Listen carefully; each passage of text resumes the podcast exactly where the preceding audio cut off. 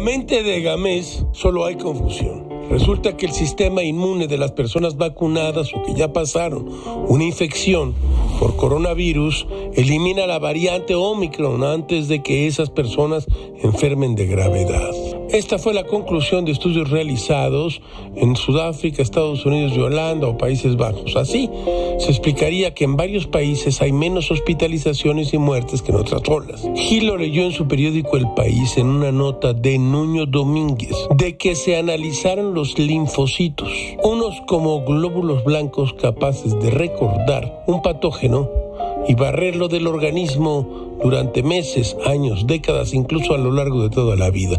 Ajá, linfocitos memoriosos.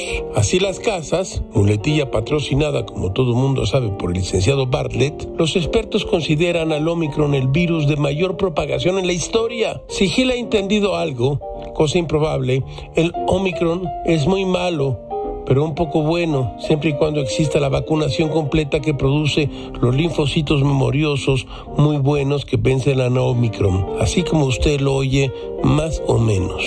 Ahora, en resumen, a buscar al linfocito memorioso hay que vacunarse. Lo dicho, en la cabeza de Gilga gobierna la confusión. Todo todo es muy raro, caracho. Como diría el clásico, anochecer no es lo mismo que atardecer.